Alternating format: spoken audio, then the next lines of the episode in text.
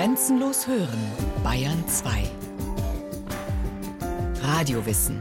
Montag bis Freitag die ganze Welt des Wissens. Kurz nach 9 Uhr und 15 Uhr.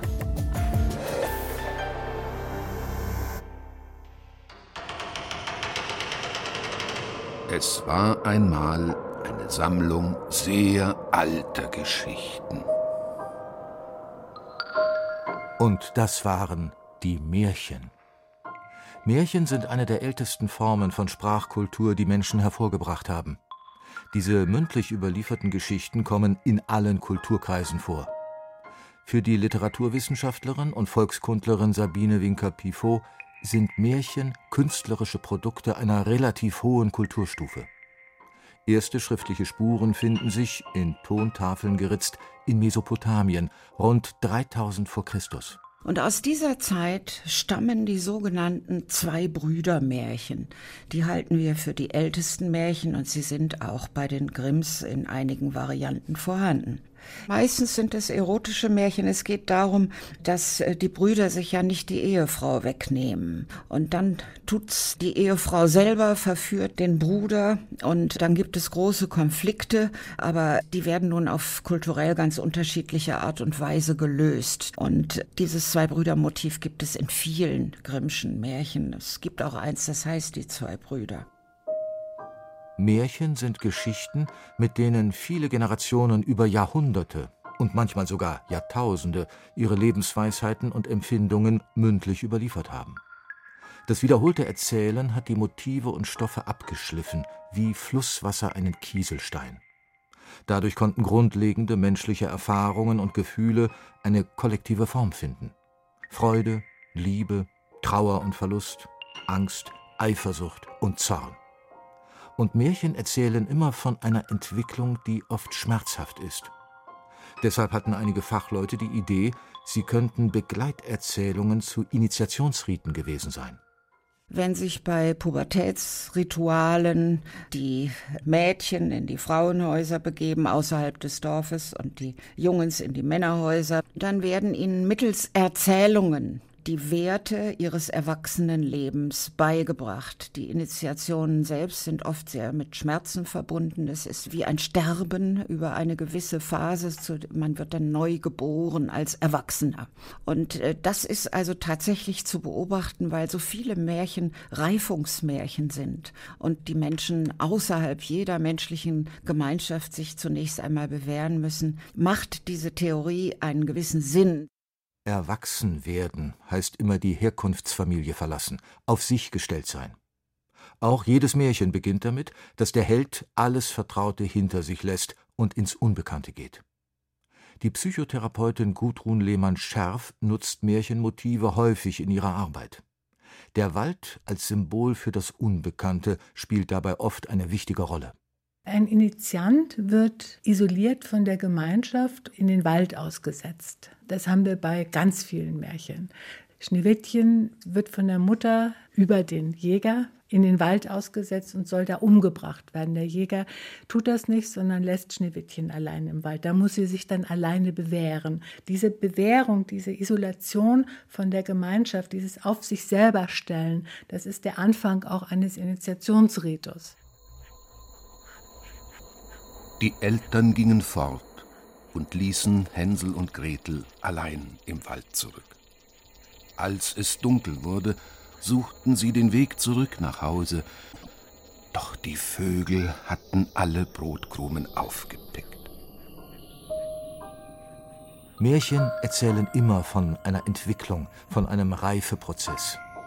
Der Held oder die Heldin muss Gefahren überwinden und Prüfungen bestehen so wie Hänsel und Gretel bei der bösen Hexe, die zwei Schwestern in Frau Holle oder der jüngste Müllersohn im gestiefelten Kater. Märchen helfen aber nicht nur Kindern und Jugendlichen beim Erwachsenwerden, sie können auch für Erwachsene echte Lebenshilfe sein. Praktisch wissen viele von uns, dass wir auch im höheren Alter uns noch mit unseren Eltern auseinandersetzen und eines Tages entdecken, hu, da mache ich was, das ist ähnlich, was meine Mutter gemacht hat und das will ich doch gar nicht. Ne? Und kommen immer wieder mit zu Kleinigkeiten in Berührung, wo wir eben noch nicht abgelöst sind, weil wir mit unseren Eltern identifiziert sind. Und das heißt, mit jedem Märchen, was wir hören, kriegen wir durch das Grundthema des Märchens die Möglichkeit, mit dem Märchenhelden, mit der Märchenheldin unbewusst unser Thema zu bearbeiten. Als aber das Kind heranwuchs, erblühte es in all seiner Schönheit. Da befragte die Königin argwöhnisch ihren Spiegel erneut. Wer ist die Schönste im ganzen Land? Schneewittchen. Ein Klassiker im Mutter-Tochter-Konflikt. Dass es dabei um Leben und Tod geht, ist für die Frau, die sich selbst wiedererkennt, auf jeden Fall hilfreich, sagt die Therapeutin Lehmann Scharf. Das Grundgefühl ist, darf ich auch erwachsen werden? Darf ich mit meiner Mutter gleichziehen? Darf ich auch Frau werden? Die ganzen Gefühle, die das aber jemanden auslösen kann oder ein Teil der Gefühle, kann ich in das Märchen reinprojizieren. So wie das Märchen erzählt, gibt es die Möglichkeit, alle Extreme auch mitzuerleben. Weil das Märchen erzählt ja nicht, man rivalisiert ein bisschen, sondern die Mutter will, dass die Tochter tot ist sehr drastisch bin und das, das eröffnet uns als Projektionsmöglichkeiten den ganzen inneren Raum, auch an Extrem. Es gibt einfach auch Mutter-Tochter-Beziehungen, die sehr schwierig sind, wo eine Ablösung extrem abläuft mit großen Verboten und sowas. Das heißt, wir können alle Varianten von Ablösungsgeschichten da rein projizieren, auch wenn wir eine schwierige Mutterbeziehung haben. Märchen dürfen also nicht nur drastische Bilder zeichnen, sie sollen es sogar aber müssen deshalb gleich Augen ausgestochen oder Körperteile abgeschnitten werden, wie dem armen Prinzen in Rapunzel oder den Stiefschwestern in Aschenputtel. In Rotkäppchen werden Menschen bei lebendigem Leib gefressen, und der Serienmörder Blaubart sammelt blutige Frauenleichen.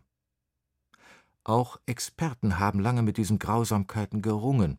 Speziell nach dem Zweiten Weltkrieg und dem Holocaust gab es die These, die Märchen haben die Deutschen so grausam gemacht. Behauptet hat das einer der bekanntesten Märchenkenner, der Psychoanalytiker Bruno Bettelheim. Als österreichischer Jude überlebte er das KZ Buchenwald und emigrierte nach Amerika. 70 Jahre später schauen Volkskundler wie Sabine Winker-Pifo mit großem wissenschaftlichen Abstand auf diese Idee. Die sogenannte Grausamkeitsdebatte die ist ganz besonders nach dem Zweiten Weltkrieg häufig gestellt worden. Und sie ist sogar so weit getrieben worden, dass man gesagt hat, die Konzentrationslager der Deutschen waren nur möglich, weil die Deutschen mit Grimms Märchen erzogen worden sind. Dann hat Bettelheim, der auch in der Kommission der Alliierten war und für die Papierzuteilung zuständig, bewirkt, dass ein Druckverbot für Märchen unmittelbar nach dem Kriege mit dieser Argumentation erlassen wurde. Die kriegten einfach kein Papier, die Verlage, für Märchenausgaben. Später hat der Psychoanalytiker Bruno Bettelheim seine Einstellung völlig geändert. In seinem Buch Kinder brauchen Märchen wird betont, wie wichtig gerade auch das Grausame und Böse im Märchen ist. Und heutige Forscher teilen diese Meinung. Und als sich die Hexe hinabbeugte, um nach dem Feuer im Ofen zu sehen, da gab Gretel ihr einen heftigen Stoß, so dass die Hexe mitten hineinfuhr in die Flammen und gar elendig verbrennen musste. Kinder müssen sich zum Guten auch ein Gegenteil vorstellen können und sie tun das auch instinktiv, auch ohne Märchen und erfinden dann solche bösen Gestalten und die sitzen immer unterm Bett. Das ist der Drache, der Teufel oder der Wolf oder was auch immer. Und mit diesen Kontrasten müssen Kinder leben, damit sie zu irgendeiner Reife überhaupt jemals gelangen können. Das ist ein archetypisches Denken, das ist in allen Kulturen, bei allen Kindern der Welt das äh, offensichtlich gleiche Prozesse, die da abgehen. Nur wer den Schrecken kennt, kann ihn besiegen. Dem Pädagogen und Märchenforscher Heinrich Dickerhoff ist dabei wichtig, die Angst im Märchen macht nicht ängstlich, sondern am Ende mutig. Es geht eigentlich darum, Märchen sind Geschichten gegen die Angst. In fast allen Märchen muss ich mich durch ein Angstgefühl durchhören. In einem Märchen kann ich mir genauso viel vor Augen führen, wie ich will. Und den Rest blende ich aus. Erlebe ich immer wieder bei Kindern. Tatsächlich aber ist der entscheidende Punkt und nicht nur bei Kindern. Ich kann Mut nur lernen, wenn ich mich der Angst stelle. So wie ich Schwimmen nur im Wasser lernen kann. Ein Märchen ist ein Durchgang durch Angstgefühle, damit ich hinterher sozusagen meinen Mut entwickle. In der Geborgenheit mit der erzählenden oder vorlesenden Vertrauensperson kann das Kind dem Drachen und dem Wolf in die Augen sehen und den Schrecken dabei selbst dosieren, mit der eigenen Vorstellungskraft. Wenn der Grusel dann doch zu stark wird, kann man sich immer noch damit trösten, dass alles ja in einer ganz anderen, in einer Zauberwelt spielt. Außerdem kommt die wichtigste Botschaft am Schluss. Und als sie dem toten Wolf den Bauch aufschnitten, da sprangen die sieben Geißlein heraus, eins nach dem andern. Ach, da war die Mutter froh, und sie lebten alle glücklich bis an ihr Ende.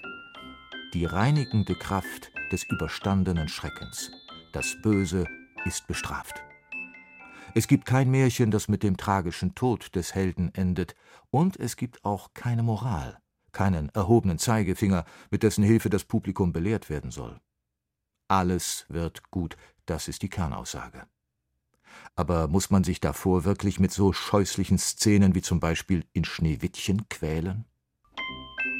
Und als Hochzeit gehalten wurde, da brachte man rotglühende Schuhe für die böse Stiefmutter, und darin musste sie tanzen, bis sie tot zu Boden fiel.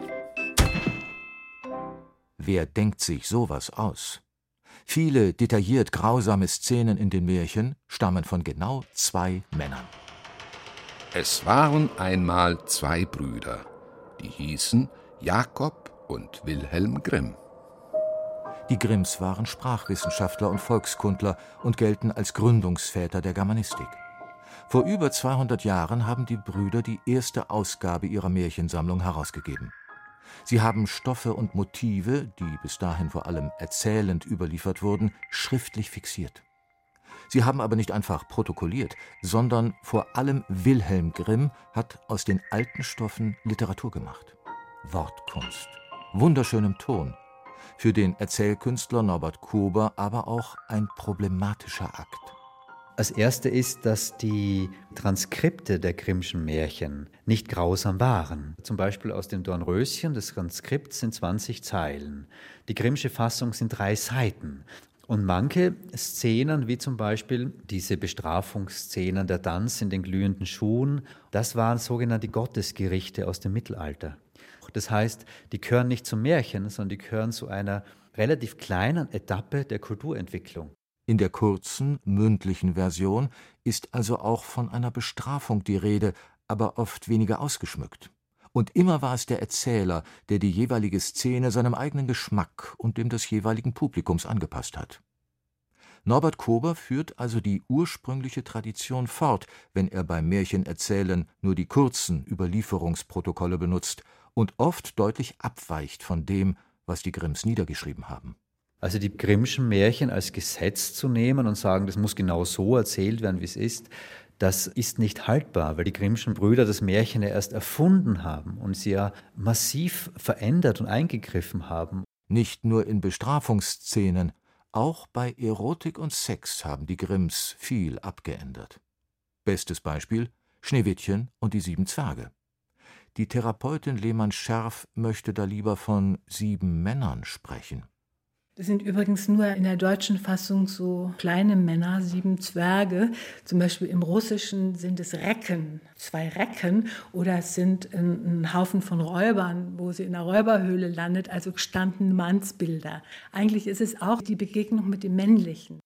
Diese Erotikzensur war nicht nur dem Zeitgeist geschuldet. Die Grimms haben einfach für eine neue Zielgruppe geschrieben, für die Kinder, so die Märchenforscherin Winker Pifo.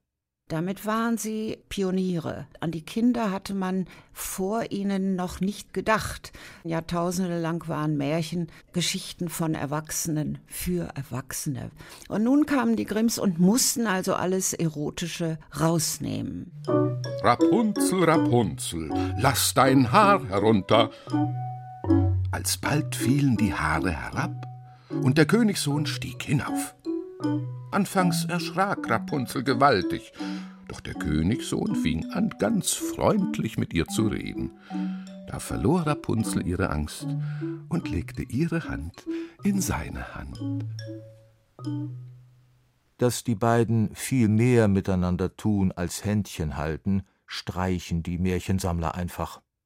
Auch die daraus folgende Schwangerschaft der jungen Frau darf in der Epoche der Romantik des Biedermeier so deutlich auf keinen Fall benannt werden. Nur eine Andeutung wird gemacht von dem naiven Mädchen selbst. Frau Gothe, ich wundere mich sehr.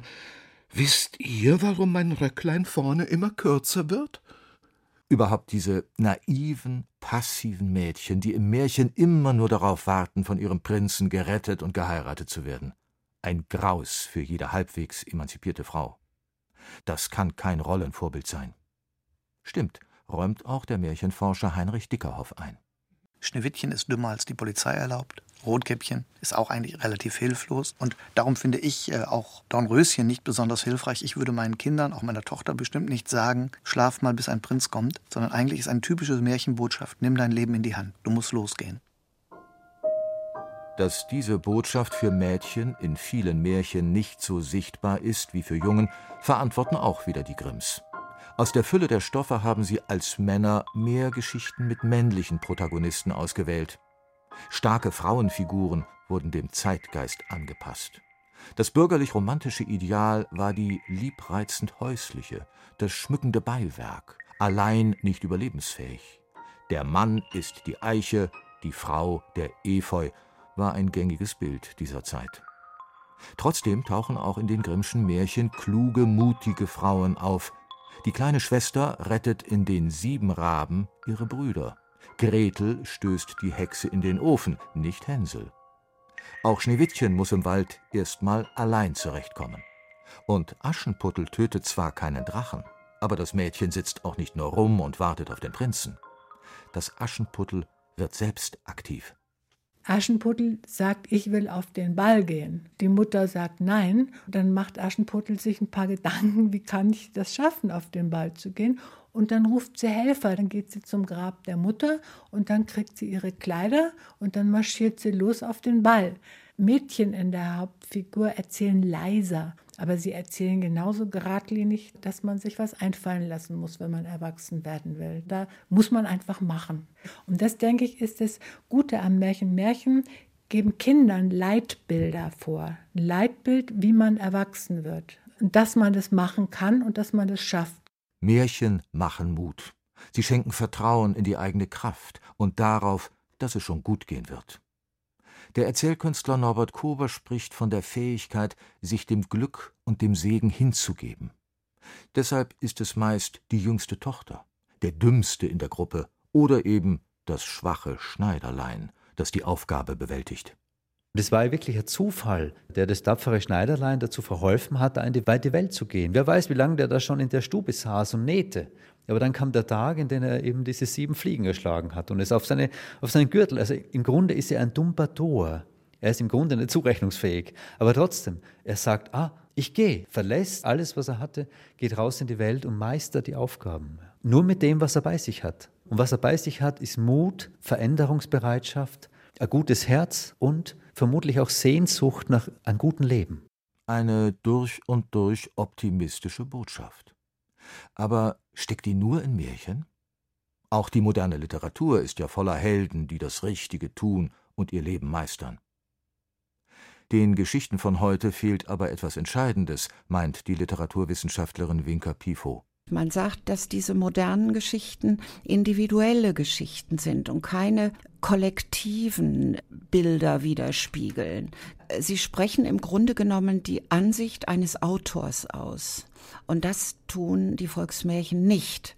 Genau wie die Bibel zeitlose Botschaften hat, man muss nicht religiös sein, um das zu akzeptieren, haben das die Märchen natürlich auch. Zeitlose Botschaften. Das bedeutet, dass ihre Aussagen zu jeder Zeit wahr und wichtig sind, auch wenn sich die Form vielleicht ändert. Märchen werden heutzutage vielleicht von weniger Menschen gelesen oder gehört als früher, aber dafür von vielen gesehen, als Film. Wenn sich James Bond angucken, Avatar, Matrix, Star Wars, das basiert alles auf Märchen und Heldenmythen, also auf ganz tradierten alten Geschichten. Oder wenn Sie so einen Hitfilm wie Pretty Woman nehmen, das ist im Grunde eine Aschenputtel-Variante. Das heißt, wir haben Erzählstrukturen, die alt sind, die bewährt sind und Erzählstoffe, die alt und bewährt sind, die immer weiter variiert werden und ausgebaut werden. Und die Märchen gehören als Grundlage da einfach dazu. Oft genug werden die Märchen auch direkt verfilmt. Produzenten, wie damals Walt Disney, nehmen sich dabei noch größere Freiheiten heraus als seinerzeit die Brüder Grimm.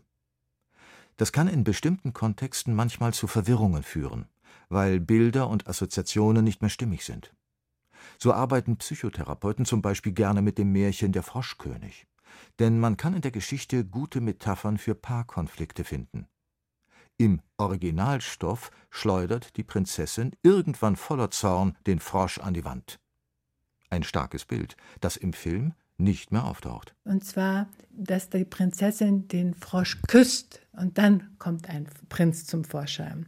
Und für einen Partnerkonflikt fällt jemandem ein, ach, das ist so wie beim Froschkönig. Ich bin immer so nett zu meinem Mann und ich versuche immer alles und ich küsse den Frosch, aber es wird einfach kein Prinz draus.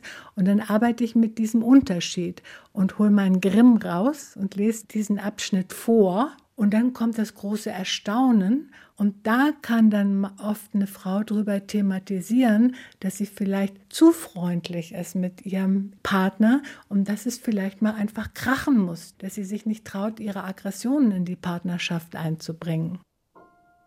Die Psychotherapie als letzter geschützter Raum für Märchen? Sicher nicht. Menschen werden wohl immer gerne Märchen hören oder lesen. Denn die Sehnsucht nach Geschichten, die uns beim Leben helfen, diese Sehnsucht ist immer da. Lass dich einfach nicht unterkriegen. Wir dürfen auch versagen. Aber wir dürfen nicht verzagen, sondern das Märchen sagt, komm, pack deine Kräfte zusammen und mach's nochmal und du wirst es schaffen. Trau deiner Sehnsucht mehr als deiner Verzweiflung. Das ist so eine Grundbotschaft der Märchen. Und weil sie nicht gestorben sind, begleiten sie uns noch heute. Sie hörten Märchen, Mutmacher und Entwicklungshelfer von Birgit Magira. Es sprachen Andreas Neumann und Heinz Peter, Technik Andreas Lucke, Regie Eva Demmelhuber. Eine Sendung von Radio Wissen.